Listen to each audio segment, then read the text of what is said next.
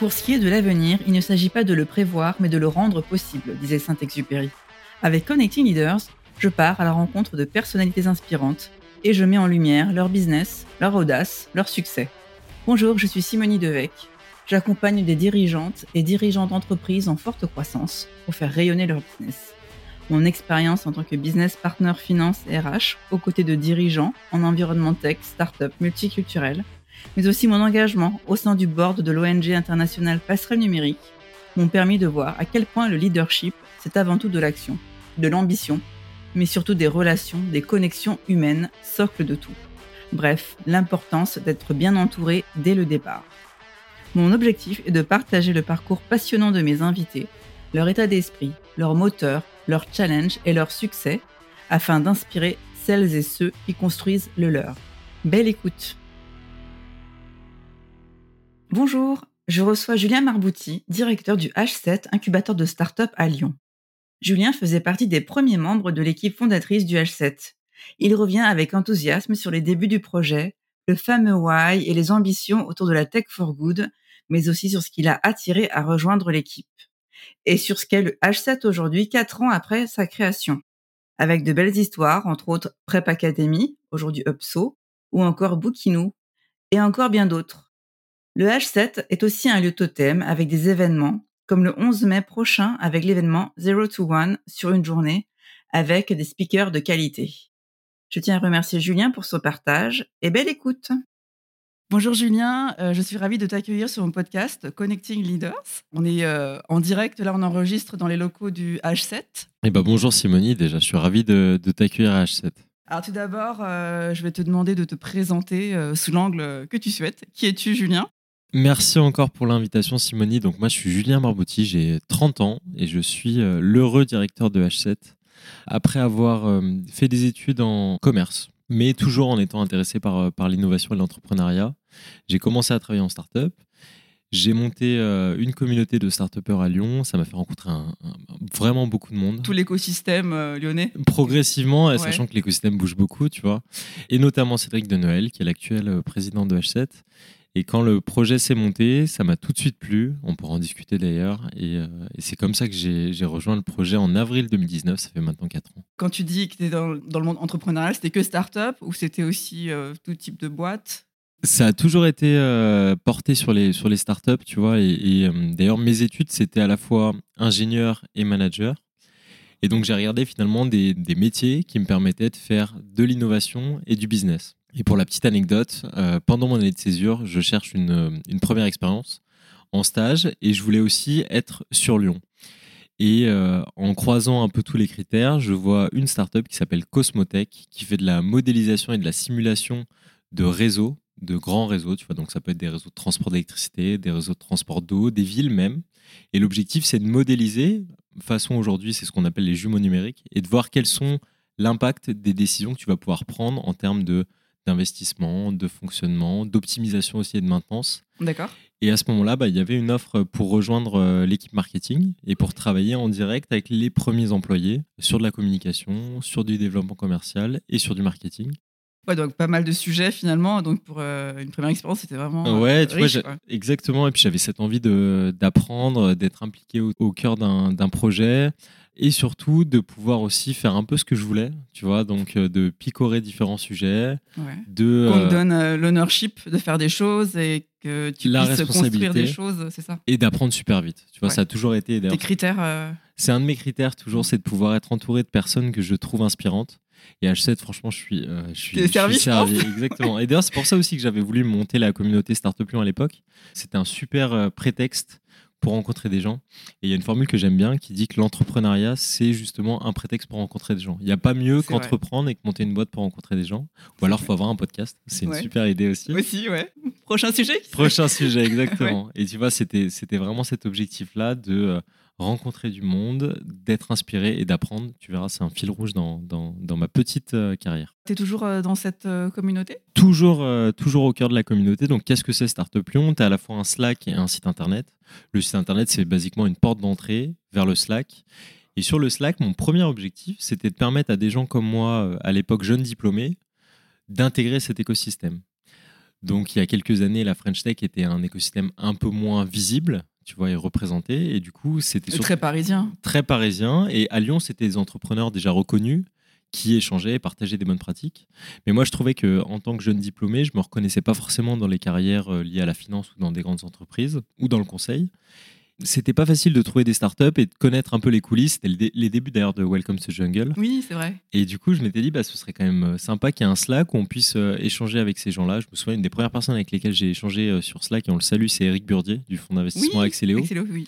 je trouvais ça juste dingue d'avoir sur le Slack des gens ultra inspirants comme ça. Et moi, j'avais pas forcément envie de monter une boîte, mais j'avais envie de connaître les coulisses de euh, des personnes aussi qui sont à un stade plus avancé entre guillemets enfin, de maturité euh, complètement tu vois qui sont plus âgées euh, plus d'expérience et donc qui t'apportent et qui te transmettent des choses Exactement. C'est super enrichissant aussi. Ouais, c'était un des objectifs. Puis je me disais aussi que pour les entrepreneurs, c'était une façon de, de rencontrer bah, ce qu'on appelle aujourd'hui les talents, pourquoi pas d'échanger sur les prochains événements qui sont intéressants, les contenus qu'il faut voir. C'était la grande époque de The Family, donc tu avais les vidéos euh, c'est vrai. d'Oussama qui étaient un peu de partout. Et puis ça a pris progressivement. Tu vois, j'écrivais euh, à la fois aux écoles d'un côté, j'écrivais à des entrepreneurs sur LinkedIn et je leur proposais de super actif en fait. Je me disais que c'était le moment de construire ma, ma, ma, propre communauté. Je te partage une anecdote aussi. J'avais fait des petites cartes de visite avec un QR code pour, où tu pouvais euh, évidemment flasher et te retrouver sur le Slack. Génial. Et je l'avais envoyé, j'avais envoyé un euh, une petite enveloppe à tous les incubateurs de l'époque, dont un incubateur qui s'appelait Boost Lyon, qui était le premier incubateur euh, lyonnais, qui a été porté par, euh, par différentes personnalités. Et la dernière directrice bah, passait la main. Et finalement, ça a été repris par d'autres initiatives, dont le Centre de l'entrepreneuriat de Manufactory. Tu sais, l'Université Lyon 3, il y a un incubateur. Oui. Donc ça a été redilué et, finalement l'écosystème a bien changé depuis. Donc j'envoyais mes petites cartes de visite pour que les gens flashent le QR code et, euh, et rejoignent. et puis c'est un peu, un peu novateur parce que tu te faisais remarquer quoi. Je veux dire, euh, je ne bah, sais pas s'il y a beaucoup de monde qui faisait ça. Déjà avoir une carte de visite avec un QR code, euh, c'est quelque chose. C'était, en tout cas, j'essayais de, j'essayais de faire de la différence là-dessus. Et ce qui était ma première source de trafic, c'était le top 5 des événements auxquels il fallait participer. Donc je faisais un article de blog mais que sur Lyon, du coup. Que sur Lyon. Tu visais aussi. Ouais, non, euh, tu vois, moi j'avais euh, défini mon marché. D'accord. Euh, je m'étais dit qu'il y avait déjà suffisamment de choses à faire à Lyon. Et limite, j'étais plutôt aussi en, dans, une, dans une volonté de proposer du contenu que je ne trouvais pas à Lyon, mais qu'on voyait à Paris avec des écosystèmes comme, comme, comme The Family, comme Techstars, etc. Tu vois. Ouais, ouais. T'es lyonnais? Oui, je suis lyonnais. Ouais, ouais, je suis lyonnais. J'ai un ancrage super fort à, à, Lyon. J'ai eu la chance de travailler euh, à Paris, en Australie aussi, à Melbourne, dans une agence pour, euh, pour start-up. Génial. Mais dès que j'ai pu revenir, euh, j'étais très Lyon, C'était pas Paris Exactement. Non, non, mais je trouve qu'à Lyon, on a un écosystème qui est extraordinaire, un cadre de vie qui est génial. Tu es finalement pas très loin de Marseille, pas très loin des, montagnes. et, Deux heures de Paris. Et tu as de plus en plus de belles boîtes dans lesquelles travailler. Je pense à JCap, je pense à Indy, je pense à Lumaps et à toutes les startups de HC. Qui arrivent là, voilà, exactement. exactement, les des belles, euh, belles enseignes là. ben, génial. Aujourd'hui, tu es donc chez H7. Est-ce que tu peux nous raconter les débuts, euh, comment tu l'as connu? Donc, tu as rencontré Cédric, mais également la genèse. Comment voilà, tu peux nous raconter tout ça? Ouais, c'est un projet qui est à l'origine impulsé par la métropole de Lyon, qui doit, pour être labellisé Métropole French Tech, avoir un lieu totem. En fait, dans ton cahier des charges, si tu veux être labellisé Métropole French Tech, ce qui te permet aussi d'avoir de la visibilité et du financement, faut que tu aies un lieu qui fédère l'écosystème. Tu vois, moi, j'avais essayé avec le Slack de fédérer digitalement l'écosystème. Et nous, il fallait un lieu pour la métropole de Lyon pour que tu puisses organiser des conférences, pour que les startups puissent évidemment travailler, grandir, s'entraider.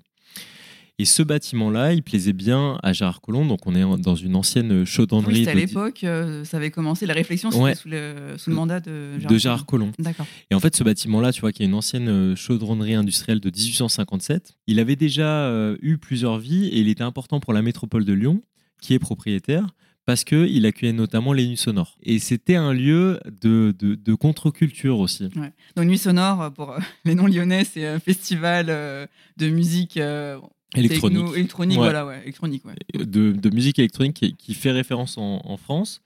Tu vois, le bâtiment se trouvait être euh, plutôt adapté pour accueillir euh, différents espaces. Et les trois espaces qui ont été très vite dessinés, tu avais à la fois un food court, donc, euh, qui fait 2000 mètres carrés, et qui nous permet d'avoir une, une halle à manger pour les startups. Bah ouais, c'est sympa. Ça, c'est vraiment bien. Ça complète le lieu de vie. Tu as un espace événementiel qui nous permet d'accueillir des événements de plus grande ampleur. On pourra en parler. Puis tu as un espace de travail où tu retrouves 400 euh, postes de travail pour 70 startups à peu près euh, à l'année. Et donc il y a ça, il y a ce cahier des charges qui tombe. Cédric, donc mon président, décide de monter un consortium en utilisant notamment eh ben, l'équipe d'Artifarty, c'est l'association qui organise l'Unisonore. Et ils se, disent, ils se dit à ce moment-là quelque chose de, je trouve, très pertinent, que ces gens-là qui ont exploité ce lieu pour un festival pourront l'exploiter aussi sur une forme de culture entrepreneuriale qui est à inventer. Et donc il y a un consortium qui se monte avec euh, Artifarty, avec Axeléo, on en parlait aussi, qui, est au capital de H7, avec aussi le groupe SOS, qui est actionnaire majoritaire et qui est le premier groupe en Europe sur l'économie sociale et solidaire, et qui souhaitait défendre une autre forme d'entrepreneuriat, un entrepreneuriat social mais porté par la tech. Et, enfin, tu avais la French Tech et l'antenne euh, locale, qui est d'ailleurs toujours au, bord de H7, qui se réunissent pour monter, euh, pour monter ce projet-là. Et euh, la prochaine étape, c'était de monter, une fois que tu as gagné l'appel à candidature, c'était de monter l'équipe. Et ça, c'était juste avant la, pandémie, hein, on est d'accord. Juste avant la pandémie, ouais, on est en avril 2019. Tu vois, nous, on ouvre à ce moment-là. Et Cédric me, me, fait confiance pour commencer à mettre les premières briques d'un programme d'accompagnement pour des entrepreneurs en croissance. Et on pourra en parler. D'accord. Qu'est-ce qui t'a plu? Plusieurs pour, choses. Euh, rejoindre le projet Alors, Parce que c'est un pari quand même. tu vois. C'est, un, un, vrai pari, d'autant plus que j'étais à l'époque en, en, poste, euh, je faisais du marketing et des sales euh, chez Klaxoon, une belle, une belle scale-up française aussi. Qu'est-ce qui m'a plu? C'est une bonne question. Déjà, moi, j'adorais les nuits sonores en tant que tel. Tu vois, en tant que fervent lyonnais, je trouvais que ce festival-là, il y avait une identité qui était particulière et ça fédérait énormément de personnes. Après, j'ai eu la chance de rencontrer Cédric et quand il m'a présenté le projet, j'ai vu ce logo que j'ai trouvé super fort. Et tu vois, je suis sensible à l'image. Et j'ai trouvé ça assez génial de reprendre des codes très modernes, notamment des codes qui sont issus de la musique électronique et des contre-cultures. Et je me suis dit, oh, la marque, elle est super forte. Et une fois que tu mets à la fois le projet, le lieu, qui est assez euh, majestueux, et la marque et l'ambition que, que, Cédric portait, c'était fait. En tout cas, moi, j'ai eu cet effet, euh, bah, j'ai envie d'en être, quoi, tu vois. Et il y avait tous les bons ingrédients pour se dire, il va se passer un truc et il faut pas que faut pas que je loupe euh, le train quoi. Et, donc il y a eu il y a eu euh, ça n'a pas été compliqué de me, de me convaincre. Tu vois, il y avait le logo, il m'a fait venir dans le lieu, il m'a raconté l'histoire et puis j'ai rencontré l'équipe et très vite, j'ai eu l'impression qu'il y, avait les bons, il y avait les bons ingrédients, exactement. Vous avez commencé à accueillir les startups à quel moment? On, a fait un peu le, lancement en même temps. Donc en avril 2019, on accueille euh, les premières startups. D'accord, ah oui, rapidement. Ouais, exactement. Ouais, ouais, la, première startup, je crois, qui est arrivée à H7, c'est euh, le 1er avril. C'était pas une blague. Et c'est Smash, d'ailleurs, qui est encore euh, ah là aujourd'hui. Smash, qui est une solution de transfert de fichiers volumineux, concurrent français de WeTransfer qui fonctionne aujourd'hui d'ailleurs avec des API. Et donc ils arrivent, on fait une première promotion de 40 startups. On se dit que c'est bien pour commencer. Tu vois, ça, ça aussi. Euh, euh, alors c'était un bon batch, mais tu vois, le bâtiment n'était pas plein. Sur les, sur les 3000 m2 euh, d'espace qu'on a pour les startups, c'était pas plein. Et là, là encore, c'était la volonté de Cédric de faire preuve d'humilité et de se dire on les accueille, on... comprend les besoins, on itère, et une fois qu'on sera prêt, et on a été prêt en septembre 2019, donc quelques mois après, on fait une deuxième promotion de 30 startups et on arrive au chiffre de 70 que je te partageais. Mais ça a été euh, ultra euh, itératif et on a eu une vraie démarche entrepreneuriale de OK, il faut qu'on comprenne leurs besoins. Et moi, les premiers mois, ça a été vraiment beaucoup de points d'étape pour comprendre. Alors, OK, en termes d'accompagnement, qu'est-ce qu'il vous faut? Des conférences, des ateliers, quels sont les experts qu'il faut qu'on fédère. Et en septembre, j'étais content qu'on ajoute des startups, mais pas avant, parce qu'il fallait déjà bien euh, se roder. Quoi. Et de mémoire, euh, quels étaient les, plus gros besoins en fait? En fait, tu es, sur euh, des startups qui sont sur une phase d'accélération. Ça aussi, c'est important. C'est qu'H7, d'ailleurs, est positionné comme un accélérateur de startups. Donc, ça veut dire qu'ils qu'ils ont déjà un produit Tu as ton product market fit qui est validé. Donc, euh, soit tu as de la traction, soit tu as un nombre d'utilisateurs qui est conséquent. Tu vois, donc traction commerciale au nombre d'utilisateurs euh, conséquent. ils sont quand même à un stade. Euh, ils ont une brique techno, toujours. tu as une brique technologique qui permet de porter la scalabilité du modèle et qui va de pair avec l'ambition des dirigeants. Et on a eu tout de suite aussi une volonté d'impact. Donc soit c'est des startups qui ont un impact euh, social, soit c'est des startups qui ont un impact environnemental, soit c'est les deux, mais par contre on est toujours très attentif à ça parce que notre actionnaire majoritaire aussi était le groupe SOS et nous disait bah, il faut trouver des, boîtes qui font du bien à la planète. Et une fois que je t'ai dit ça, les, les besoins en phase d'accélération sont quand même beaucoup plus précis, moi je trouve. C'est des gens qui ont déjà vécu des programmes d'accompagnement et donc leur niveau d'exigence est plus élevé et ils veulent aller très vite sur la réponse à leurs besoins. Tu vois, donc il y a moins de notions, par exemple à H7, ce qui fonctionne moins, tu as moins de notions collectives d'atelier. C'est plutôt, euh, j'ai une problématique de financement, quels sont les experts qui vont pouvoir m'aider très concrètement à étudier mon BP, et après, comment tu peux me mettre en relation avec des fonds pour aller plus vite lever, lever de l'argent?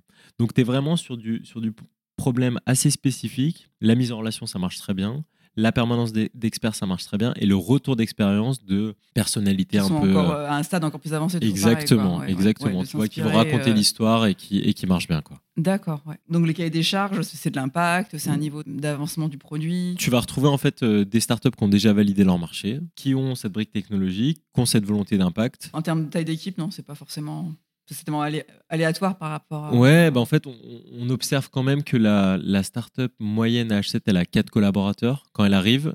Et quand elle repart, elle va être aux alentours d'une quinzaine, une vingtaine de collaborateurs, parce que sinon, après, on peut pas, on peut pas pousser les murs. C'est souvent dans ce spectre-là en termes d'effectifs. et donc, euh, j'ai vu que en début 2023, hein, c'est ça, euh, vous êtes associé au mouvement euh, Impact France? Tu peux nous en parler un petit peu justement de ces sujets d'impact? Deux partenariats qui sont super importants. D'un côté, comme tu le disais, le mouvement Impact France et de l'autre côté, France Digital. Pourquoi on est allé chercher ces acteurs-là? C'est parce que pour nous, c'était l'occasion d'affirmer que l'impact est au cœur de nos programmes d'accompagnement. Et pour ça, on s'est dit qu'il fallait qu'on soit en partenariat avec l'acteur de référence sur ces sujets-là. Le mouvement Impact France, c'est vraiment une association euh, nationale qui fédère des acteurs qui innovent pour l'économie sociale et solidaire. À l'intérieur, ils ont ce qu'ils appellent une task force, un groupe de travail qui travaille sur la tech for good. Et nous, on se reconnaît parfaitement là-dessus. C'est des startups technologiques qui, justement, innovent en matière d'éducation, d'environnement. Il y a une grosse verticale en ce moment sur le, green IT, la décarbonation. Tu vois, donc ils travaillent là-dessus. Mais c'est aussi des startups qui pensent leur euh, modèle de gouvernance ou des questions RH que tu connais très bien de façon différente. Donc c'est euh, euh, par exemple le partage des richesses, le fait de caper ou non l'écart des salaires. Ça peut être aussi une autre façon de traiter avec tes actionnaires. Le groupe SOS, c'est une des particularités, c'est un groupe pour lequel nous, on ne va pas verser de dividendes à la fin de l'année. Et ça, c'est des bonnes pratiques qui faisaient écho à la façon de fonctionner du mouvement Impact France et on trouvait intéressant qu'un acteur local, régional comme H7 s'associe à un acteur de référence au national pour créer du contenu, bénéficier aussi d'experts et un partage croisé aussi de visibilité. France Digital, ouais, c'est pareil, c'est un partenariat national. L'idée, c'est que France Digital est l'association de référence pour les startups dans la tech, vraiment, historiquement. Sachant qu'ils ont, ils ont quand même lancé euh, l'année dernière un, un, mapping des startups à impact tu vois, ils ont référencé 1100 startups, je crois, de souvenirs, qui innovent euh, justement sur les thématiques que je, que je citais. Et là encore, nous, on, se dit qu'on est convaincu que la tech et l'impact fonctionnent de pair. Et donc, on voulait réunir d'un côté le mouvement Impact France et de l'autre côté France Digital, qui représente finalement aujourd'hui la réalité des startups qu'on a à H7. C'est que tu as des adhérents de France Digital, des adhérents du mouvement Impact France et les deux mouvements convergent parce que tu le vois aujourd'hui. Enfin, c'est aussi toutes les, questions de société qui se posent. Hein, mais c'est que euh, oui, je veux travailler dans la tech, mais par contre, je veux que la tech elle soit utilisée euh, au service du bien commun. Tu peux adhérer aux deux ou pas? Tu peux totalement adhérer aux deux parce que déjà les deux euh, n'ont pas une, action qui est, qui est équivalente. France Digital a une action très très forte en termes de réglementation auprès de Bruxelles notamment. La dernière action qu'ils ont réussi à, faire et sur laquelle ils ont communiqué, c'est de faire évoluer le remboursement de la télésurveillance en médecine. Ça a été un acte super fort parce qu'il y a des startups pour lesquelles, tu vois, des startups santé notamment, cet acte-là qui est euh, essentiel pour des gens qui ont des maladies chroniques avec de la télésurveillance, euh, c'était pas remboursé. Et c'était considéré comme du, soin de confort et là, euh, France Digital a œuvré pour dire non, ça c'est important, il faut que la réglementation évolue et il faut qu'on rembourse ça. Et tu vois, c'est là où je trouve que l'action de France Digital elle est essentielle parce qu'elle évangélise aussi autour des nouvelles, euh, des nouvelles formes de, aussi de, santé, d'accès aux soins. Et je dirais que le mouvement Impact France, de l'autre côté, va plutôt par contre travailler sur des questions de gouvernance, sur des questions de répartition de la richesse. Et donc tu peux aussi très bien travailler ta gouvernance, des sujets RH, et en même temps euh, travailler pour ton business et les deux vont de pair. Tu vois. À H7, on dit super souvent. Euh, complémentaire, effectivement. Totalement. Tu vois, nous, à H7, on dit euh, on accompagne des jeunes entreprises innovantes dans leur croissance et leur impact. Et on est convaincu que plus tu as de la croissance, plus tu vas avoir aussi de l'impact parce que tu peux réinjecter et toucher plus de personnes. Quoi. Quelle est votre plus grosse startup ici en termes de taille d'équipe? Prep Academy. Prep Academy qui d'ailleurs vient d'être vient renommé UPSO H-U-P-S-O. Prep Academy, c'est un organisme de formation pour les métiers en tension. Ils ont une plateforme qui permet de préparer notamment à des concours comme euh, infirmier ou des métiers en tension liés au bâtiment. C'est assez marrant parce qu'ils sont arrivés, donc Arnaud, qui est, le, qui est le fondateur et CEO, est arrivé en janvier 2020, si je dis pas de bêtises. Maintenant, ils sont une cinquantaine. Alors, ils sont pas tous à H7, mais une grande partie de l'équipe est à H7. Ah oui, une cinquantaine quand même. Et ça a bien augmenté et ils viennent d'annoncer leur rebranding pour s'appeler. Donc, ils passent de Prep Academy à Upso qui signifie euh, s'élever en grec.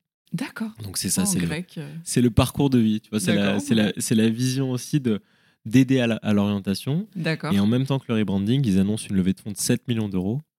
Et donc, c'est le. c'est- c'est- bah, franchement, ils Une ont- belle, euh, c'est une belle réussite. belle réussite, et on ouais. est ravis de les avoir accompagnés clair. jusqu'ici, tu vois. Ouais, ouais, Donc, c'est le- c'est vraiment la. Et eux, ils étaient dans le premier batch euh, du début. Ils sont arrivés, tu vois, ça a été. euh, Donc, il y a eu premier batch avril 2019, deuxième batch en, en septembre 2020. Et en fait, Arnaud venait de Paris, donc il pouvait pas rejoindre en septembre 2019. Et il nous avait dit Ok, j'arrive en janvier, gardez-moi la place. Et euh, la belle histoire, c'est qu'on l'a on l'a attendu.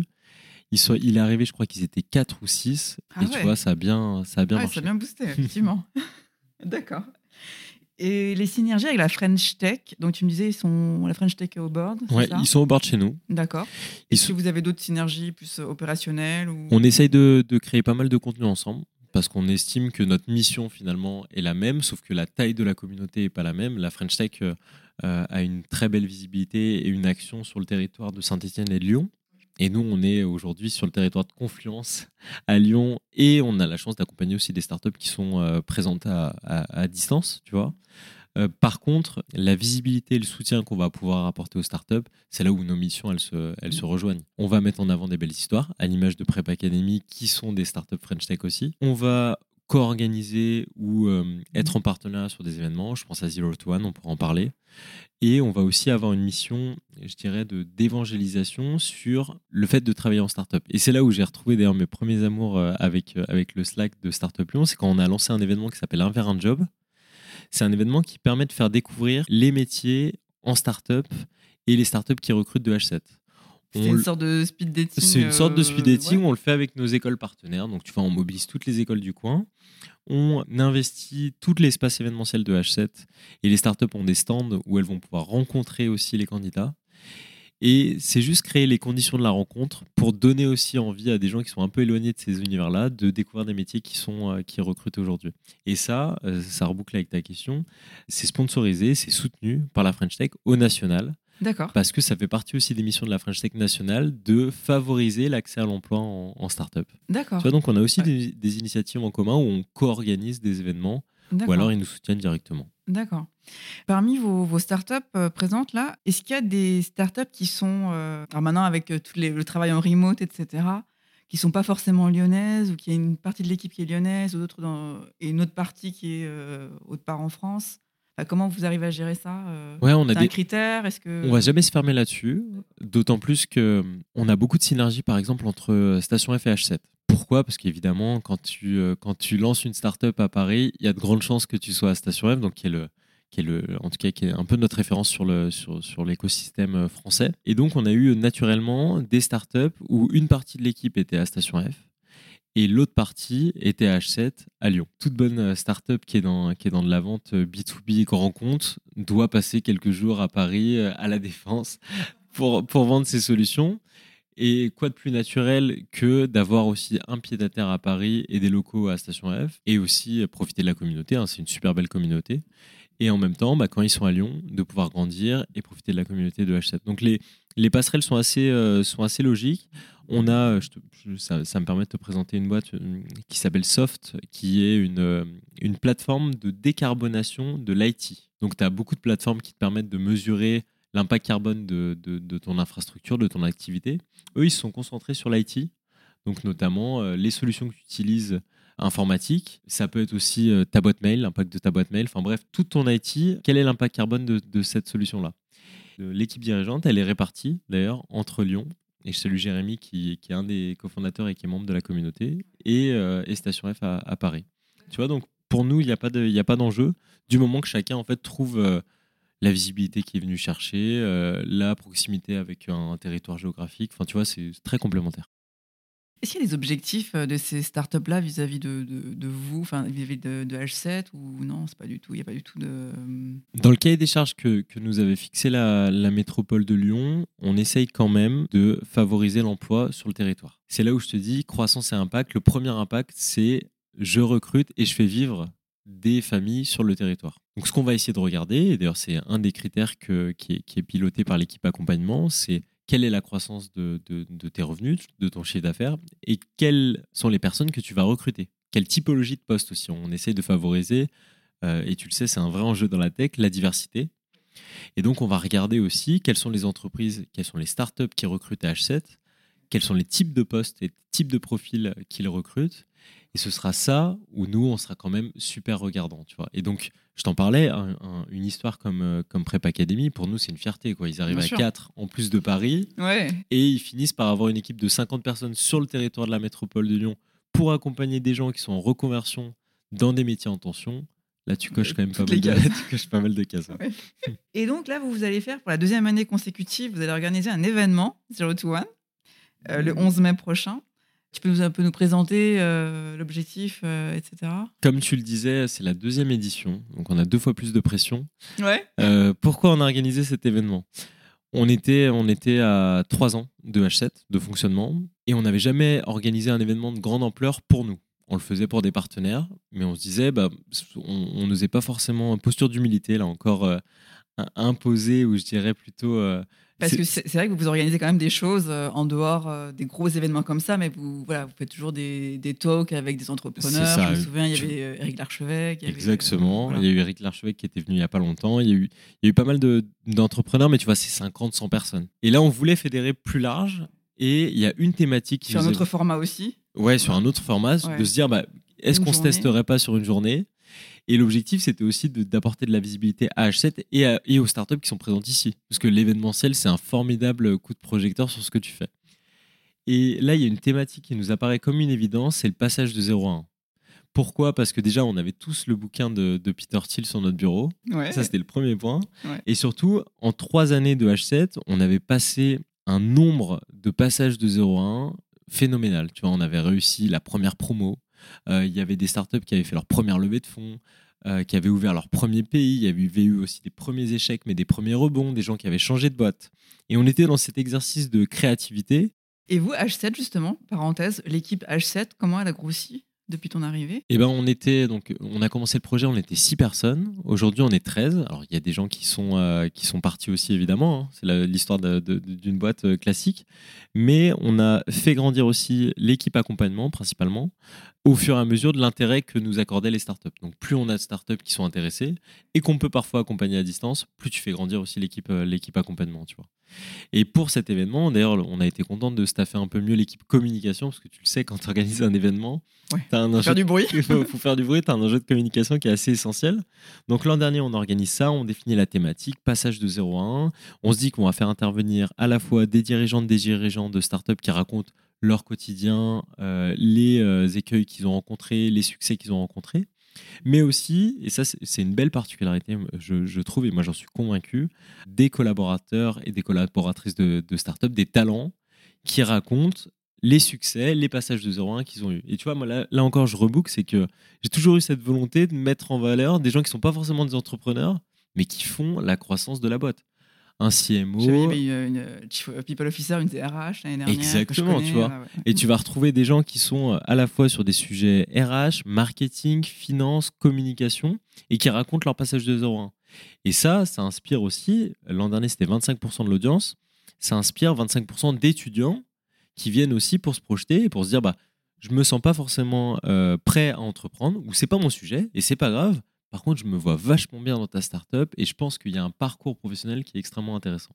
Est-ce que, euh, parenthèse, vous savez la, population qui est venue l'année dernière? Ouais, je peux te partager. On avait 25% d'étudiants, notamment les, ah, écoles, les écoles partenaires. Donc, ça, on, était très contents de, ça. On avait 25% de corporate ou institutionnels. Donc, c'est des grandes entreprises du coin. Je pense à Sanofi qui nous soutient aussi. Je pense à, tu vas retrouver qui? Tu vas retrouver Suez, tu vas retrouver Crédit Mutuel. C'est des grandes entreprises avec qui on travaille depuis longtemps, comme Lyon Aéroport. Il nous restait 50% de start-upers. Et donc, c'est là où tu retrouves une, répartition entre des dirigeantes et des dirigeants, mais aussi des talents qui venaient bah, rencontrer leur père. Et ça, c'est quand même génial dans l'écosystème. Je trouve que ça a pas mal évolué. C'est que les gens s'inspirent vachement et il y a une dynamique de partage qui est positive. C'est-à-dire, tu fais le même métier, partageons les bonnes pratiques, les conseils, la méthode, etc. Et donc, cette année, vous attendez combien de personnes? On espère 1000 personnes. On a fait 900 participants l'an dernier, donc on espère faire mieux. On a 25 conférences toute la journée sur trois scènes distinctes toutes sont disponibles en live. Donc, euh, avis aussi euh, aux Ah personnes qui ne pourront pas venir. Ok, vous pouvez suivre aussi sur, euh, sur notre plateforme. On a une plateforme TV dédiée à cette occasion. On peut switcher de salle en salle. Et tu vas retrouver autant de contenus finalement qui sont inspirationnels. Je pense à Alexandre Mars qui viendra aussi raconter comment lui, en tant que serial entrepreneur, il a vendu plusieurs boîtes pour créer finalement un fonds à impact qui euh, permet en fait euh, pour lui d'avoir une activité de philanthrope, tu vois, à temps complet, mais aussi des gens comme euh, Romain Paillard, qui est le cofondateur du Wagon, qui racontera comment il a lancé une formation et il a déployé une formation de référence dans la tech dans 25 pays. Donc ça, c'est des choses très inspirationnelles. Mais tu vas retrouver aussi des personnes qui sont euh, CTO. Je pense au- à, à- à un CTO euh, notamment d'une startup qui s'appelle Amo, qui est la nouvelle euh, startup d'Antoine Martin qui a fondé Zenly, qui a été racheté par Snapchat. D'accord. Et lui, il racontera aussi comment il a participé à cette aventure euh, Zenly, comment il a dû aussi adapter son métier technique pour que le rachat soit possible et pour que Snap puisse intégrer la techno française qu'il a tuée en plus quelques années plus tard. Donc, tu as des parcours vraiment différents où tu vas pouvoir t'inspirer et repartir avec des méthodes, des outils, des bonnes pratiques et des conseils. Donc, 25 euh, conférences de 9h jusqu'à 18h. Et euh, il y en a pour toutes, euh, Tous les vraiment pour tous les goûts. Ouais, exactement. Alors, j'ai cru comprendre aussi qu'il y avait un peu plus d'international cette année. C'est un peu la nouveauté, non Ouais, c'est la nouveauté. On aura, on aura deux conférences euh, En anglais, en. Deux conférences en anglais. J'espère qu'elles trouveront leur, leur public.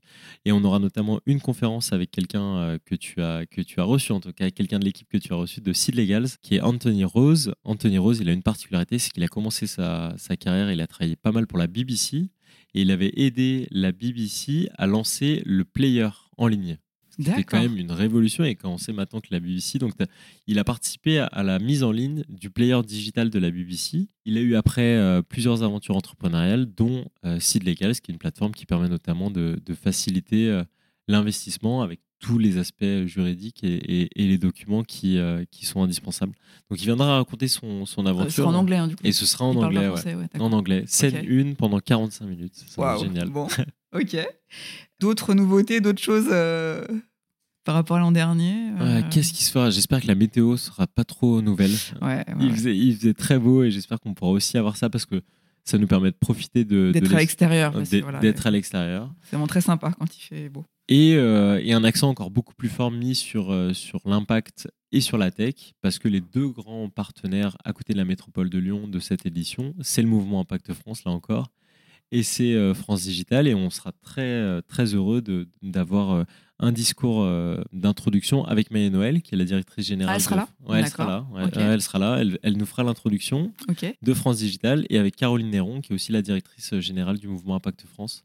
Et ils raconteront aussi comment le, finalement la, la thématique du passage de 0 à 1, que tu sois dans la tech ou dans l'impact, ça marche parce que c'est de la créativité, c'est de l'apprentissage, euh, etc. Quoi. Alors toi, à titre un peu plus personnel, quelles seraient tes ambitions pour, euh, pour H7 Moi, je rêverais qu'on ouvre d'autres lieux, d'autres lieux totems dans d'autres villes. qui- Grande ville euh, je pense plutôt des villes de taille moyenne, taille intermédiaire. comme euh, Bah, ça pourrait être La Rochelle, ça pourrait être, tu vois, Dijon, Strasbourg, Montpellier. Donc des villes de taille intermédiaire, mais pour lesquelles on pense qu'on arrivera à retrouver aussi eh ben, un terrain euh, culturel qui est intéressant. Pourquoi pas un bâtiment qui a déjà une première histoire et qu'on peut réhabiliter ouais. Et un écosystème de start-up qui peut être thématique. Tu vois, je te parlais de La Rochelle. On sait que là-bas, notamment, il y a beaucoup de start-up qui travaillent sur la mer et sur l'océan. Ouais. Euh, moi, j'aimerais beaucoup qu'on ait des H7 thématiques où euh, bah, les bâtiments seront peut-être plus petits, mais par contre, bah, tu es sur les docks, tu travailles avec des ça. de la, de, la, de la mer Ouais, et. Tu fédères aussi cet écosystème en apportant une vraie, une vraie plus-value. Donc, c'est, euh, ça, ce serait mon souhait, ce serait de, de, de, de garder cette dynamique communautaire qui finalement transcende les murs, mais par contre d'avoir des spécificités locales qui Ouais. peuvent être liées Au territoire ou enfin, Bah, l'ancrage local. euh, voilà, complètement. ça. complètement. Moi, ça, ce serait, tu vois, ce serait mon vœu euh, pieux pour H7. Et sinon, là, vos, vos prochains objectifs, vos prochains challenges pour H7 d'ici la fin de l'année, par exemple? Réussir 0 to 1, ça c'est un bon plan. J'en doute pas, j'en doute pas. Écoute, j'espère que tu vas nous porter, euh, Ouais, ouais. que tu vas nous porter chance.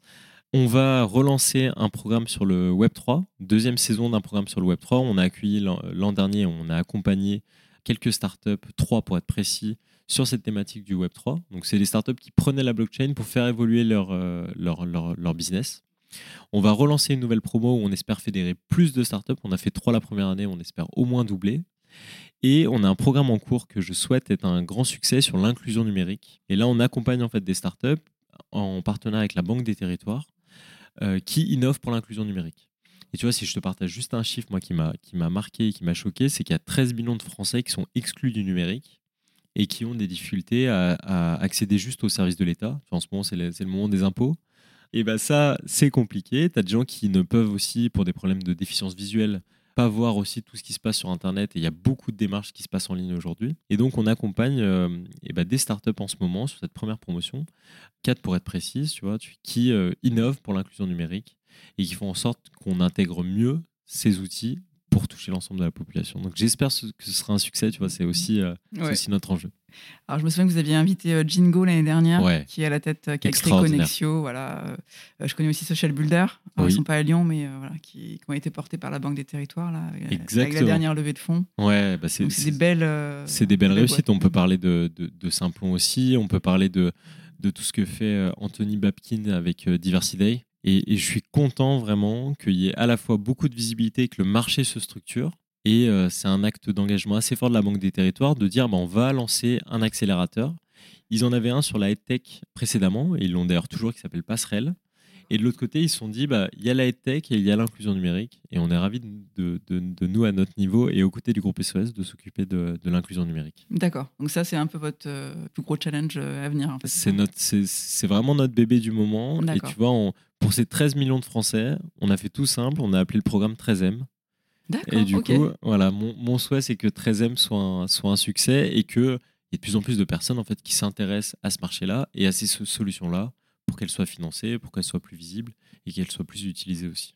Et qu'est-ce que vous faites pour euh, justement vous faire connaître sur ces sujets? Il y a des, des grosses euh, il y a opérations euh, Ouais, il y, a, il y, a un gros plan de com qui, est, qui, est, qui, est, piloté par les équipes et notamment par, par Sana, qui est directrice de la communication chez nous. Et là-dedans, tu vas retrouver un certain nombre de rendez-vous. Tu vois, on a fait une belle soirée de lancement à Paris.